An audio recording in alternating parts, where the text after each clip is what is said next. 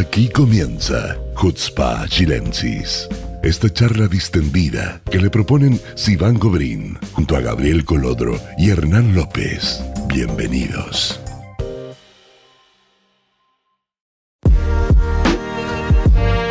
Hola amigos, ¿cómo están? Muy bienvenidos a un nuevo capítulo de Hutzpa Chilensis. Eh, la verdad que la situación ha estado media movidita por acá, así que estamos muy contentos de poder hacer hoy el programa. Eh, primero que todo quiero saludar a Gabriel, Hernán, ¿cómo están? ¿Cómo, cómo han pasado estos últimos días? Yo estoy muy bien, disfrutando el día, como tú decías, del relajo de la fiesta. Hoy día estamos en Sabot, en la fiesta de Sabot. Así que estuve en la casita, acá por lo menos en esta zona estuvo muy tranquilo, estuve con mi hijo, comí bien, dormí bien, disfruté, no me puedo quejar. Gabriel, ¿cómo has estado tú por ahí? La verdad es que, bueno, han sido días bastante complicados, hemos dormido poco, eh, pero se sigue adelante. O sea, para eso estamos, ¿no? Para eso estamos, para seguir adelante. Bueno, yo quiero eh, presentar a nuestro invitado de hoy que ya debe estar impaciente por empezar a hablar. Eh, está con nosotros eh, Víctor Toledo. Víctor es médico del Hospital de la FACH en Chile para los amigos que, de Argentina de otros países que nos están escuchando. Y también él es arqueólogo formado en la Universidad de Tel Aviv. Víctor, primero que todo, muy bienvenido. muchas gracias por estar con nosotros. Yo te he escuchado en varias partes, te he escuchado hablar en varias charlas. Creo que tienes un, un amplio conocimiento de todo lo que tiene que ver con el conflicto y creo que tienes una mirada bien especial y de verdad te quería agradecer que estés hoy día con nosotros. Espérate un segundo, se te olvida lo más importante, pues el creador del... para, pero para allá voy. Para allá voy. Pero para allá voy. Hernán, para allá voy. Déjame saludarlo primero, pobrecito. Quiere hablar de Víctor, hola. hola, Iván. Hola, Hernán. Hola, Gabriel. Queridos amigos que nos conocemos hace un tiempo ya. Eh, Así que bueno, gracias, por por la invitación y, la presentación. Eh, estoy atento a, estoy intrigado de los temas que conversaremos hoy, no, lo tengo muy claro, pero sin duda va a ser entretenido. No te preocupes que ya, ya, te, ya te vas a enterar. Bueno, ahora sí, Hernán, voy a decir lo que tenía planificado decir, es que Víctor, como dije antes, que tiene muchos conocimientos, eh, es el creador de la plataforma Oriente Medio. Eh, Víctor, cuéntanos primero un poco de qué se trata esta, esta plataforma que llevas tú. Oriente Antiguo. Oriente Antiguo, perdón. Porque Oriente Medio sería lo mismo que hace mucha gente y en, mi caso, claro. Eh, originalmente está pensado como una, un canal diente informal mío propio, donde yo puedo eh, em, eh, divulgar algunos los conocimientos que de, los temas que me apasionan, más que nada, eh, y también no tener miedo a, digamos, que me censuren, que me pongan, que me mm, impidan decir las cosas que pienso, y así yo no tengo que, digamos, así me evito el problema de tratar de entrar en estos círculos académicos en Chile eh, que tratan los temas de Oriente Medio y de la antigüedad en Oriente Medio, eh, porque implica hacerlo, implica eh, tratar de hacerse amigos de personas que no necesariamente te, van a hacer un espacio. Entonces, yo tenía algunas habilidades para hacer videos, editar videos, tenía, qué sé yo, todo tipo de... Está Instagram, que es una muy buena plataforma para compartir pequeños, como diariamente o semanalmente, pequeños em, recuerdos, cosas, tengo hartas fotos de millones de viajes que he hecho, eh, para compartir eh, principalmente historia, pero eh, a lo que yo me dedico, o sea, ¿por qué esto a veces toca el, Medio Oriente moderno? Es porque he visto una y otra vez que las narrativas nacionales modernas, tanto ya sea de la, del lado palestino o del lado judío, obviamente que se funda en, en, Israel, están basadas en narrativas históricas que van muchos, muchos años hacia atrás, miles incluso años, de años hacia atrás, y he visto tantas veces de que se dicen cosas eh, inexactas, pero especialmente em, compartidas con fines que, que, tienen una intención, se fijan, una intención, no sé si propagandística, pero de eh, justificar, legitimar eh, los movimientos nacionales de cada lado. Entonces yo me meto muchas veces en, en la discusión moderna porque especialmente cuando se trata de las narrativas históricas del mundo antiguo. Bueno, yo, eh, a mí uno, bueno, como bien dijo, nosotros somos amigos ya hace bastante tiempo, pero independientemente de nuestra amistad, yo lo sigo como intelectual y una de las cosas que más me interesó de, de sus trabajos es eh, los comentarios que hizo él a una exposición de Ricardo Mazuca, que es uno de los eh, cientistas sociales centrales de la narrativa palestina en Chile. Eh, y lo que quería preguntarte en relación a eso es eh, cuál es el problema central que tú le veas a la narrativa palestina o a la narrativa que hace el, Centro de Estudios Arábico, arábico se llama, Árabes. árabes de la, de la, Universidad de Chile, que es el eje central de la construcción histórica de la narrativa palestina en Chile. Claro. Eh, entonces ellos son el, organismo académico que llevan un poco la batuta de, el, de, todo este discurso histórico eh, que tiene que ver con el, tanto el pueblo árabe como el pueblo palestino y cuál, cuál es su lugar dentro de todo esto. Y se basan en gran medida en el discurso de Edward Said, que tiene que ver con, em, bueno, no, sé si todo el mundo conoce a Edward Said, que es un tremendo académico, un tremendo filósofo, em, que en paz descanse, palestino-americano, digamos, eh, pero el, el, centro de su, de su narrativa es básicamente que el sionismo es una entidad colonial europea que eh, viene, su origen viene del movimiento que le podemos llamar orientalista de Europa, el cual em, pinta a Medio Oriente como un, eh, eh, un, grupo de culturas que son retrasadas, por decir, que son de, una, qué sé yo, de una calidad humana, de una nobleza inferior a la europea, y por lo tanto es el deber moral de, Europa ir a colonizar eh, Medio Oriente, así como tantos otros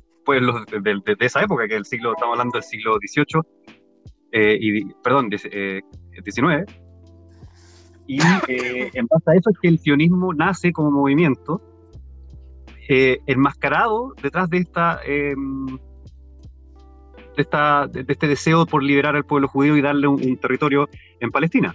Eh, entonces, en base a eso, es que ellos dicen de que toda la historia ha sido escrita por Occidente, por Europa, eh, y que por lo tanto ha sido menoscabado el lugar histórico de los orientales, pero en, particular los árabes.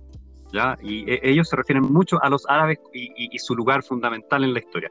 Los árabes, evidentemente, que tienen, o, mejor dicho, si, si agrupamos todo la cultura musulmán con la árabe, eh, tienen un momento de, tremenda importancia en, la historia mundial, que, es la Edad Media. Pero si, ellos, eh, yo, yo vi en las charlas que proyectaron hacia atrás de que mm, resulta que los árabes, según ellos, tienen mucha más importancia de lo que ha pintado la historia tradicional, esa historia que es presentada por Europa. Eh, y ahí es donde se empiezan a mezclar con el, origen de los, pueblos, ya sea semitas, o, los pueblos, o, el origen de la entidad Israel en la antigüedad, o, de la cultura hebrea. Entonces, bueno, yo, escuché varias, varias cosas que, digamos, que se notó de que está un poquito empujado con una, con una ideología, por decir, una línea editorial. Eh, entre ellas que los hebreos son uno de los tantos pueblos de, esta Palestina multicultural que han, pasado por, la tierra eh, y que su origen es la península arábiga, curiosamente, cosa que, que hay, hay, libros, hay una infinidad de libros de, de dónde vienen los israelitas, ¿cierto? Eh, y bueno, y teniendo en cuenta eso después, hubo otra cosa que me llamó mucho la atención fue la total negligencia o deliberada y deseo de ignorar la edad de hierro y la, en, esa zona, en el Levante, y posteriormente en las épocas de los imperios persas, el imperio helenístico y romano, el rol, ignorar el rol de eh, lo que podemos llamar Israel o judío en esa zona. Entonces, ¿Por qué crees tú, pero Víctor, por qué crees tú que de repente como que la gente eh, omite esa parte de la historia como siento que especialmente en Chile cuando, cuando se habla de, la de, cosas históricas que tú estás hablando, como que de repente, de repente no existió, no existieron los judíos en, esa época en el territorio, no existen, nunca existió, no, no, no pasó, es un invento. De hecho, han, habido, pequeña cosa. De hecho, esta semana un periodista en, eh, en un medio nacional dijo que eh, nunca existió el, muro de lamentos que se llama Almubara, que y en el fondo es un invento de los sionistas traer, digamos, estos conceptos a, los sitios históricos eh, palestinos. Así, con esas palabras. claro. Eh, exacto. Y, yo, diría que, el, o sea, cualquier persona que, diga que el muro de los lamentos no tiene un origen judío con, con esa palabra, eh, ya está en un extremo ya ridículo, ¿te fijas? Pero sí hay yo puedo entender en qué se basan ellos como para hacerle el quite, por decir, a ese momento de la historia. Que sí, se comete mucha, eh, gracias a la Biblia, que ha invadido todo el pensamiento occidental cristiano, eh, la historia de Medio Oriente antiguo ha sido como israelocéntrica también. Es como que lo, único que está pasando ahí es el, el, rey David eh, y, toda su línea para adelante hasta el último rey de Israel, cuando llega Nabucodonosor y el pobre último rey de, Judá es, eh, sé yo, es llevado prisionero y la tierra es conquistada, y siempre, los pobres, israelitas, los pobres judíos, una y otra vez, pero evidentemente que hay mucho más que solo ese ínfimo lugar del mundo en toda la región. Entonces sí, eh, por un lado hay, una, hay, un foco demasiado intenso en la historiografía nacional de la zona. Hacen estos académicos o los académicos que quieren un poquito eh, solidificar la, eh, la, narrativa palestina es hacerle un poco el quite a este israelocentrismo, lo cual, es, lo cual en cierta medida está bien, pero en cierta medida no hay que bajarle, no hay que bajarlo de lo que sí se merece, ¿se fijan? Entonces, es que una eh, cosa es, bajarle una cosa es bajarle el centro y otra cosa es negar que existe. Es distinto, yo creo que son extremos. Exacto, pero eh, sí, exacto. Pero en, esa charla hay que decir, ellos no negaron que existía, o sea, eh, mencionaron las palabras que hubo hebreos en algún minuto, hubo judíos, eh, de manera, lo mencionaron de manera bastante como incómoda, se notó, pero no negaron su existencia, eso sí. Entonces, ¿dónde, dónde está el punto intermedio? Y ahí es, y ahí es donde yo entro. a aclarar, porque ese sí que es mi, mi, fuerte. Eso estudié yo en la Universidad de la Vil, que no es, una, no es una, universidad, una escuela que trata a toda costa de empujar de que la Biblia, eh, de que todo lo que dice la Biblia fue tal cual está expuesto. ¿se Sino que es, una, es una, un enfoque absolutamente científico. Vamos y en base a eso vemos si es que casualmente la Biblia cuenta eh, algo que, que se corresponda. claro, Mira, ah, un ejemplo, hace poco vi en un, Facebook de, un amigo, eh, un amigo gringo, que eh, muy triste de lo que está pasando, y, pero decía, orgulloso miembro de este pueblo que tiene, eh, ¿cuánto dijo? Eh, 3.500 años. ¿Ya? Entonces, claro, e, esa es la otra narrativa, la narrativa judía que expande su, su comienzo en los más remotos orígenes de la antigüedad y, cuando vamos a 1500 años antes de Cristo, o sea, franca, ahí, sí que yo entro a debatir lo contrario. ¿De, qué me habla? ¿Cómo este va a ser, cómo el, no hay judíos en mil, 1500 eh, años antes de Cristo? De hecho, la otra vez discutía con alguien, no, no, discutía, pero conversaba el tema con alguien eh, sobre cuál es el origen del pueblo judío. Por ejemplo, ¿cuándo, desde cuándo se, se cuenta, digamos, que ya comenzó a ser un pueblo el pueblo judío? Desde hoy día, po. Pero entonces las respuestas pueden variar. Las respuestas pueden variar, yo creo, porque todo un tema de identidad nacional también. Y lo mismo pasa con los palestinos. El pueblo palestino también, o sea, oficialmente podemos decir eh, con, bastante certeza, digamos que la identidad nacional palestina, por ponerlo así, eh, comienza como, como tal en los años 60. Otros te van a decir que no, que empieza en los años 30 o finales de los 20. Eh, y, digamos, ahí es donde se entremezcla el tema identitario de cada uno con, digamos, la historia. bueno, pero ahí, ahí Sivan tiró un dato interesante, que lo tiró a la pasadita, que el día es Sabot y que recuerda eh, la recepción de, lo, de lo, eh, las tablas de la ley en nuestra mitología religiosa. Y, hagamos en, en, la perspectiva de eh, Víctor o de los académicos, una perspectiva que trata de ser científica y la mayoría de la gente en Chile o en Israel no necesariamente lo ve de esa forma. O sea, la respuesta automática de Iván muestra que en el fondo eh, las creencias son eh, lo que predomina en la lectura popular, digamos. O sea, no, eh, las historias que aparecen en la Biblia no necesariamente deben ser demostradas por, por la ciencia, así como Víctor decía que la ciencia no necesariamente busca eh, que sean eh, el matching entre la historia y los hechos comprobables. Eh, tampoco el común de la gente busca que la historia y la, narrativa mitológica sean iguales, digamos. Y lo que importa en el fondo para nuestro debate en el podcast que tiene que ver con política israelí o política de la zona, es que, el, eh, como decía Gabriel, la, la, noción de fundación del Estado, en el caso específico del pueblo judío, está vinculado a, esta, a este bagaje cultural en el cual esa mitología se ha expandido por muchos años, digamos, podemos decir que son mil o dos mil o lo que sea que queramos decir, pero durante todo ese recorrido colectivo, estos mitos nos han acompañado de una u otra forma, en una u otra versión.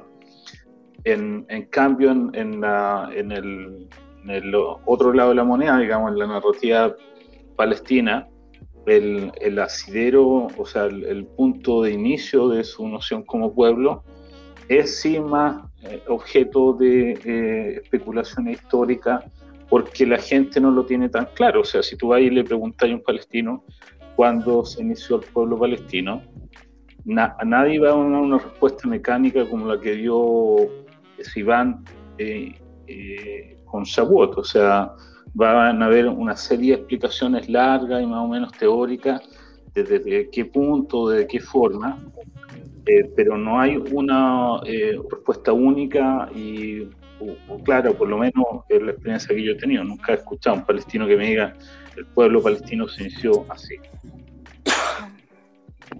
El asunto es que si uno lo ve estrictamente desde la antropología, em, y estudiamos todos los casos en los cuales, eh, digamos, una identidad nacional en un momento no existía, posteriormente em, comienza su existencia, y habitualmente uno de los principales em, empujes para, para el comienzo de una identidad nacional es ver a otro, es identificar a otros que no son ellos. Ah, no, e, ellos no son nosotros. Ya sea por diferentes culturas o por, o por una, un conflicto bélico. Entonces, también los judíos eh, y los antiguos israelitas se fueron formando gracias a que estaban, qué sé yo, los filisteos. Eso fue una, una primera fase y, eso prácticamente no, no, no, se puede negar. Eh, y posteriormente en base a, la pérdida de tierra que fue el exilio de Babilonia, y en base después lo que pasó con, eh, los emperadores helenísticos, eh, toda la historia de Hanukkah, ¿cierto? Y después con los romanos, así es como se va formando y se va solidificando la identidad nacional judía. Eh, y, los palestinos son lo mismo, en el fondo. Los palestinos se forman en contraposición a la llegada del sionismo, y en, en, cierta forma Israel formó... Se están formando, se están formando. Exacto. Entonces, muchos, muchos judíos creen de que, y esto lo dije en otro video también, de que los judíos siempre han existido desde el principio de los tiempos, 6.000 años atrás, que por supuesto sabemos que no es así, la existencia del, mundo, del universo, ¿cierto? Eh, y hubo un momento que los judíos no existían y un momento que de repente sí existieron.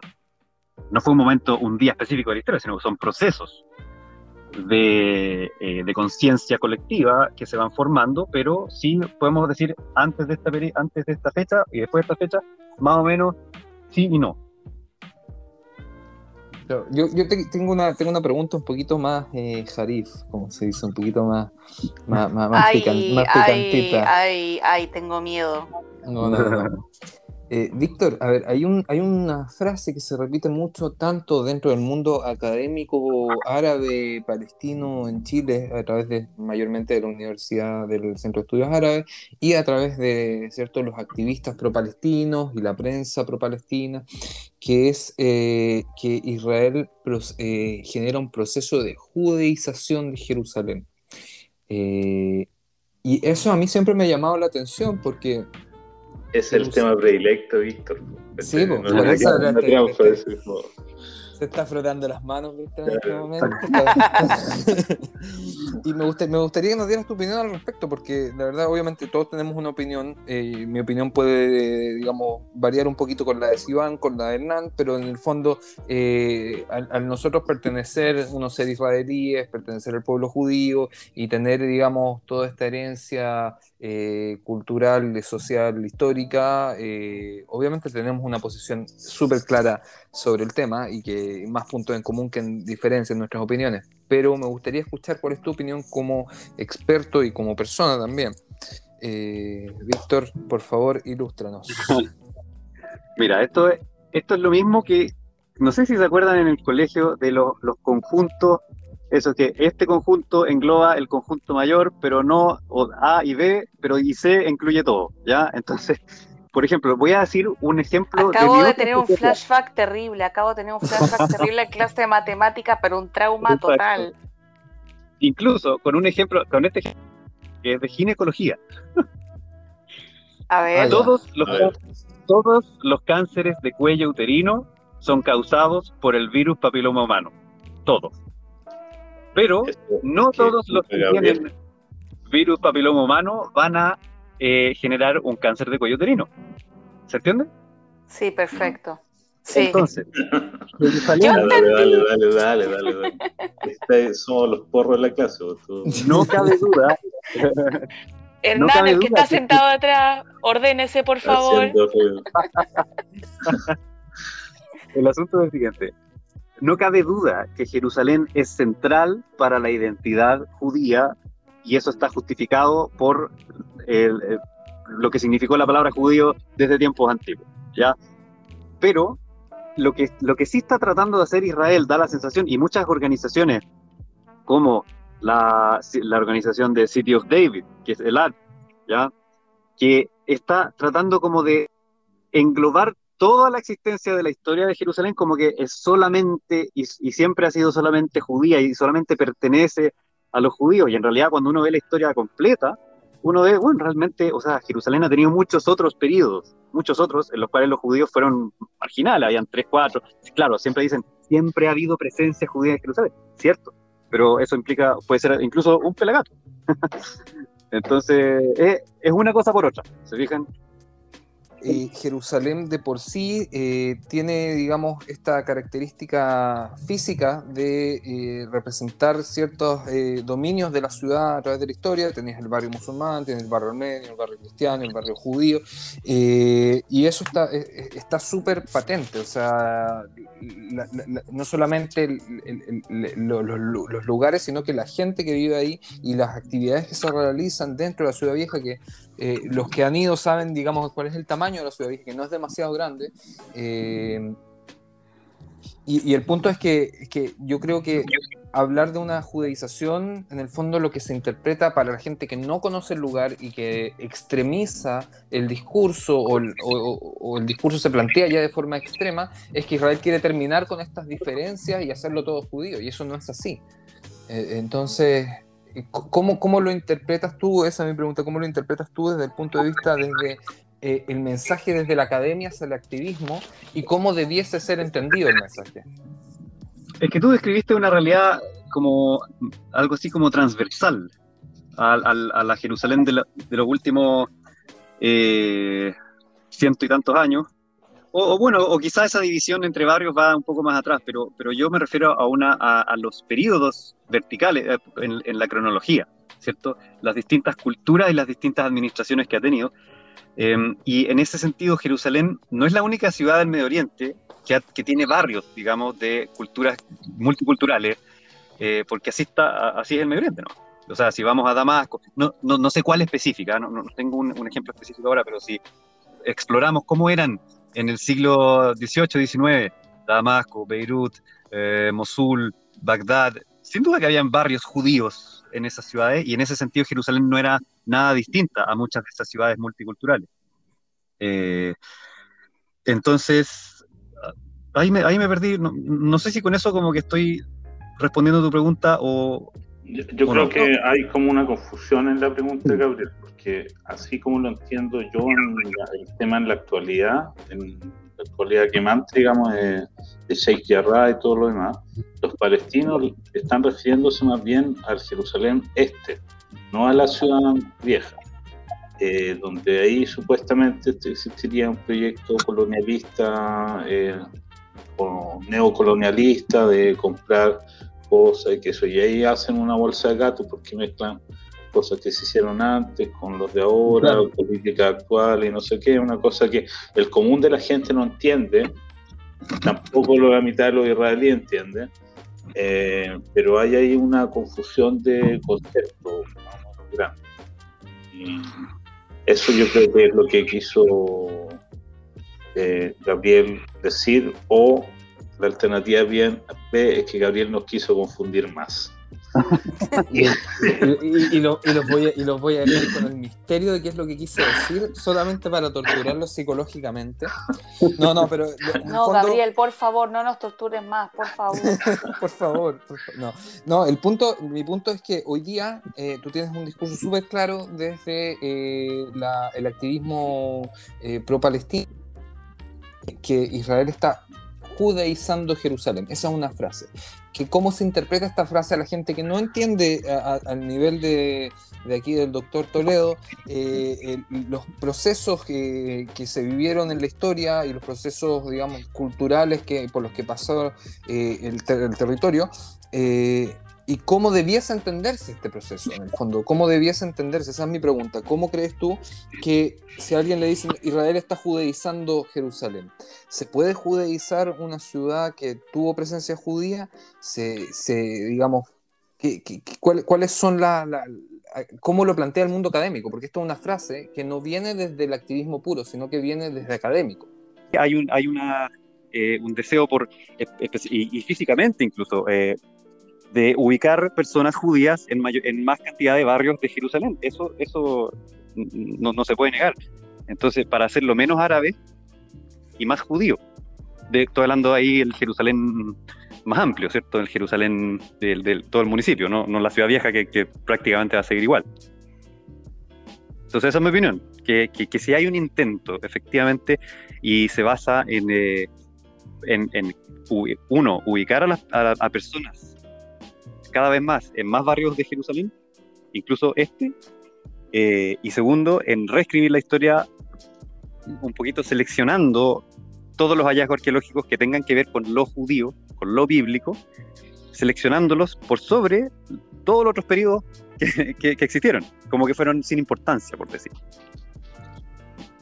pero podría ser que quizás la, la interpretación de la, de, la, situación es lo que cambia, porque claramente en un país donde tienes una mayoría judía, un descubrimiento arqueológico que tiene que ver con los judíos eh, es más popular que un descubrimiento arqueológico sobre un periodo, no sé, sobre el periodo bizantino, por ejemplo, que hay un montón. Pero no, tienes un, a los bizantinos aquí esperando para celebrarlo y compartirlo en redes sociales. Entonces, yo creo que hay un, hay un también un tema que, que es natural Sí, pero me consta que les conviene, eh, por motivos políticos, para justificarse como, como eh, Estado-nación, ¿cierto? Y para financiar la arqueología también. La arqueología tiene que ser financiada, es bastante cara, y requiere de, gente que pague. ¿Y quiénes pagan? Por supuesto que los evangélicos y las grandes familias judías eh, de Estados Unidos y otros lugares. Eh, así que por distintos motivos a ellos les interesa mostrar mucho más esa intención. ¿ya? Eh, entonces yo trato como de, si, es que veo ese tipo de cosas, trato como de volver al centro nomás, eso es todo. ¿ya? Puede que tengas un poco razón, pero yo, yo, yo, sí veo una intencionalidad, un propósito que tiene varios, varios aspectos políticos, financieros, qué sé yo. Perfecto. Víctor, eh, muchas gracias. La verdad que ha sido un espacio bien, bien interesante que no, no habíamos hablado de esto antes y, quería agradecerte otra vez que estés acá con nosotros. No sé, Víctor, ¿se queda para el segundo bloque? Se queda, por supuesto. Se queda. Bueno, entonces vamos a hacer una pequeña pausa y vamos a volver con un segundo bloque en Jutzpa Chilensis.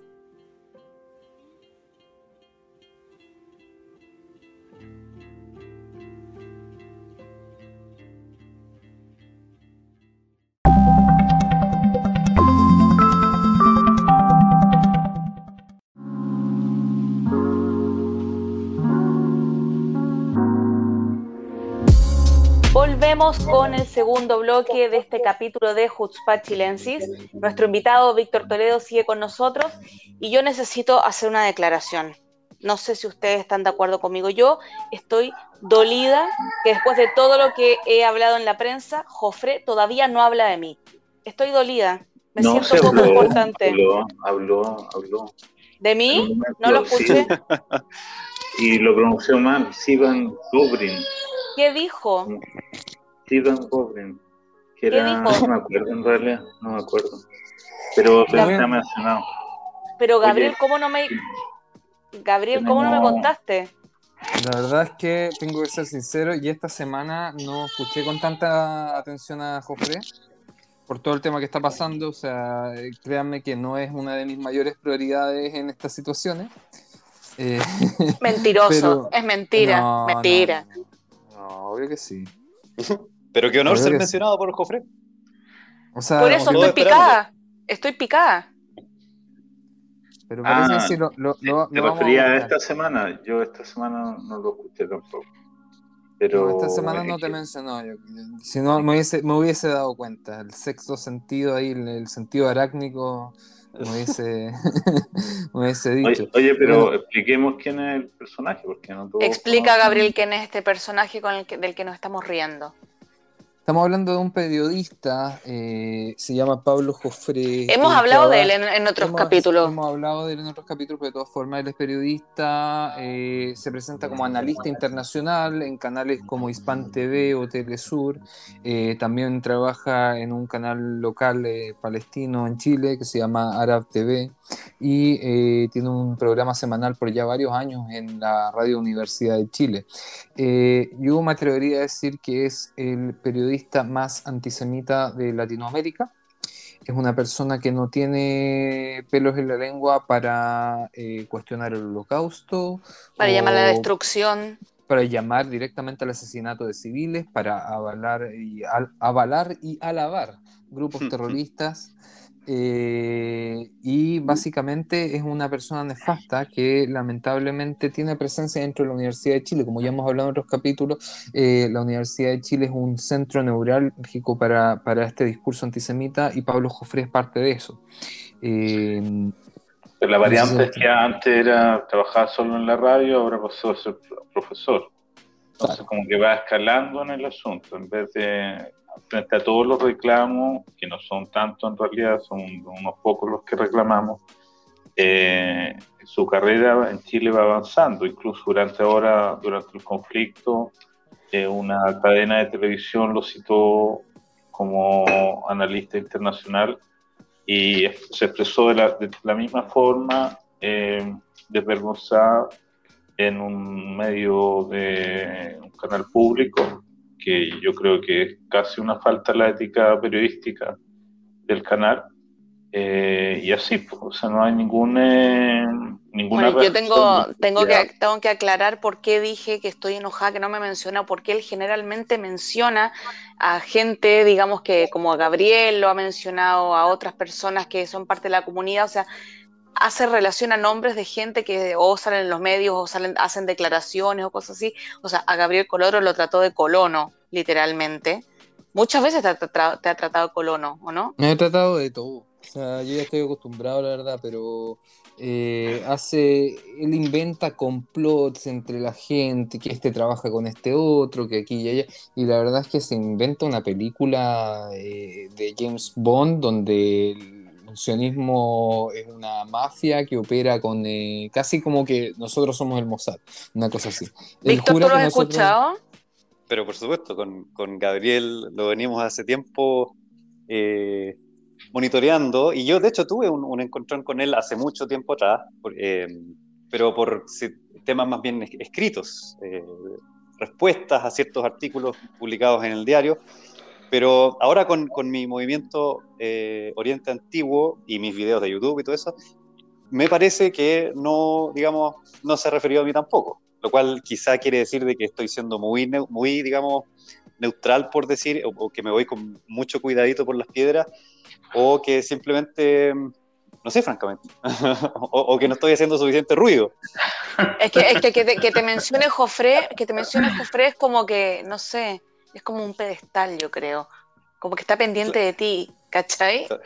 No, lo que pasa es que él hace, mira, uno tiene todos estos defectos, pero yo lo, lo dije la vez anterior, que él tiene la virtud de que hace la pega, o sea, se preocupa de escuchar y de leer prácticamente todo lo relacionado con el tema.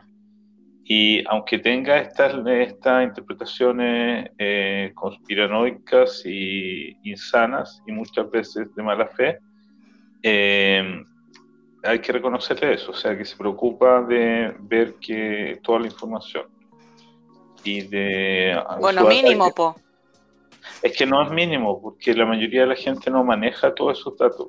En el, en el, a pesar de lo amplio que es el movimiento palestino en Chile, eh, bueno, él mismo no es palestino, sin embargo, él le da clase a la juventud palestina y a los, a los líderes palestinos de cómo ellos tienen que entender el problema palestino. Entonces es como doblemente surrealista. O a la juventud no, palestina también. Debe recibir mucha plata. No creo que reciba tanta plata, ¿eh? porque eh, las malas lenguas ahí decían que tenía que mantenerse con negocios paralelos, como la acusaba de mantener un, una discoteca, ¿no? Una discoteca de salsa. o, sea que, o sea que Rusia Rusia e Irán no pagan también. Y Cuba, y Cuba, Cuba. Parece, o, a lo parece. mejor convenio con Cuba como es una cosa de salsa. Parece que, lo, parece, que los iraníes, parece que los iraníes no tienen tanto presupuesto. Claro, pero como para que nos hagamos una idea, me gustaría, a ver, tengo, tengo a la mano un par de cuotas de, de Jofré, a ver, para que las vayamos comentando. Hay una yo, ya tengo mi, yo ya tengo mi favorita, disculpa. Ah, ¿tenéis tu favorita? a ver, ¿cuál? Parte, parte tú, dale, dale. Mi favorita es Si ven a Gabriel Colodro, huyan.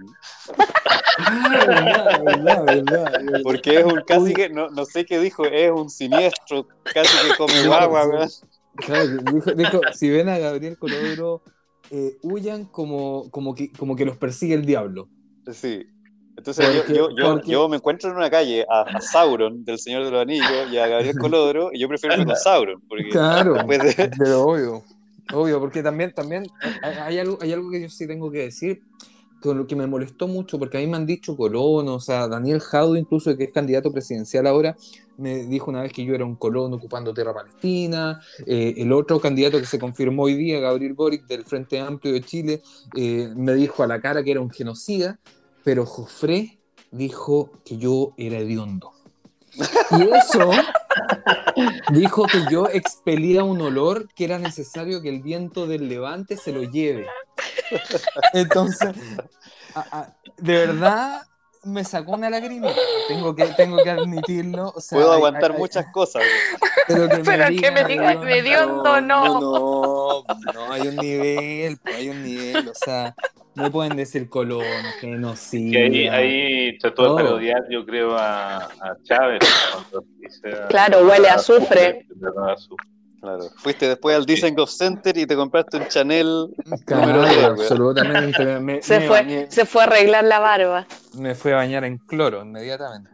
No, pero, bueno, tiene otras frases que son un poquito más, más complicadas. Oye, pero, es divertido en algunas algunas veces, porque te acuerdo, él estuvo enfermo de corona, ¿ok? No nos vamos a reír de eso porque, bueno, la, salud de las personas siempre es sagrada.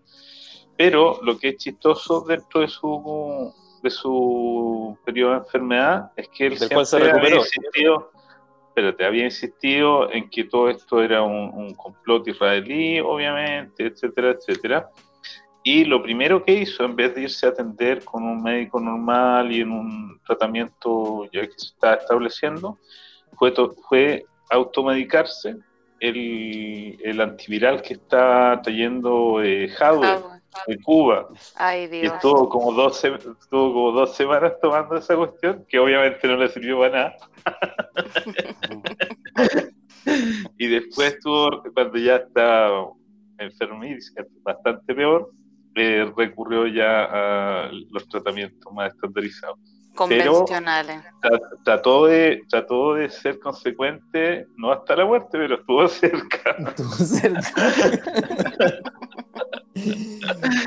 No, pero mira, aquí, estamos, aquí, estamos, hay, que poner las cosas en proporción también. Estamos hablando de un periodista que eh, en algunos lugares se le está tomando en serio. Ese, ese, es el tema complejo, porque, o sea, no, no, el nivel del extremismo que tiene no da para o sea, yo lo podría ver en un programa de humor, de sátira, qué sé yo. Es casi, o sea, no sé si, Víctor, ¿tú conoces Eretz Nederet? El programa que, que, que, es un programa de sátira política donde se extremiza todo y qué sé yo, ah. y hay actores que interpretan a los políticos. El que hace de Bibi es genial, es genial. Sí, hay, un montón de actores muy buenos ahí, y cada uno tiene el rol de un político israelí, y hacen también eh, sketch con, eh, digamos, políticos antiguos, etcétera. Entonces, o sea, si tú tomas las frases de Joffre, en el fondo son como frases de Eretz Nederet, digamos, para, hechas para el chiste.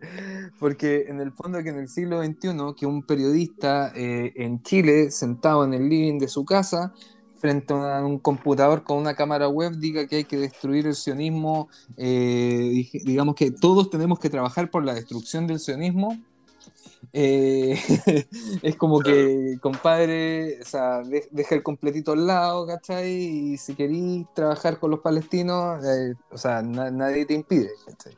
Pero él no hace ese trabajo, obviamente. Él trata de vender una, una propaganda súper clara. Que, que, como decía, o sea, yo creo que tiene más de, de humor para nosotros que entendemos lo que pasa es eh, que acumula muchos elementos chistosos, porque además pronuncia muy mal todas las cosas. Ah, como que pone el acento siempre en el lugar equivocado. Entonces uno no puede no reírse de la cuestión. La jasbara, la jasbara. La, jasbara. La jasbara, ok. Eh, bueno, vamos cerrando porque creo que ya estamos en la hora, ¿no? Señor productor. Parece, sí. Parece, yo creo que sí. ¿Alguien tiene alguna frase buena de Jofre aparte para cerrar? Porque me No sé, pero yo quiero, yo quiero, yo, yo, yo puro quiero que, que diga algo de mí. No, pero cuando que él no fue el que nombró a la embajadora también de forma súper irrespetuosa o no? Bueno, siempre, siempre la nombra como, qué sé yo, dice que ella es hija, habla de los papás de ella porque fueron inmigrantes como nosotros, Israel. Eh, y, se, burla de eso, claro, él vive la teoría de los, de los házaros, no de, digamos, que el pueblo, negando la existencia del pueblo judío, etcétera, etcétera. Pero, pero hay, hay, hay unas muy buenas, es que tiene unas muy buenas. Bueno, las vamos a dejar para el próximo programa. Vamos a ir cerrando, chiquillos. Víctor, mil gracias por compartir este espacio con nosotros, por darte el tiempo, por dejar el parto de lado y, y estar con nosotros. De verdad, muchas gracias. Vamos a seguir. Gente, no se olviden, Oriente Antiguo es la plataforma de Víctor Toledo. Síganlo, tiene un montón de contenido súper interesante. Y Gabriel Hernán, nos vemos, nos escuchamos, nos hablamos en un próximo capítulo de Jutzpa Chilensis esperando que sea en paz para todos. Chao.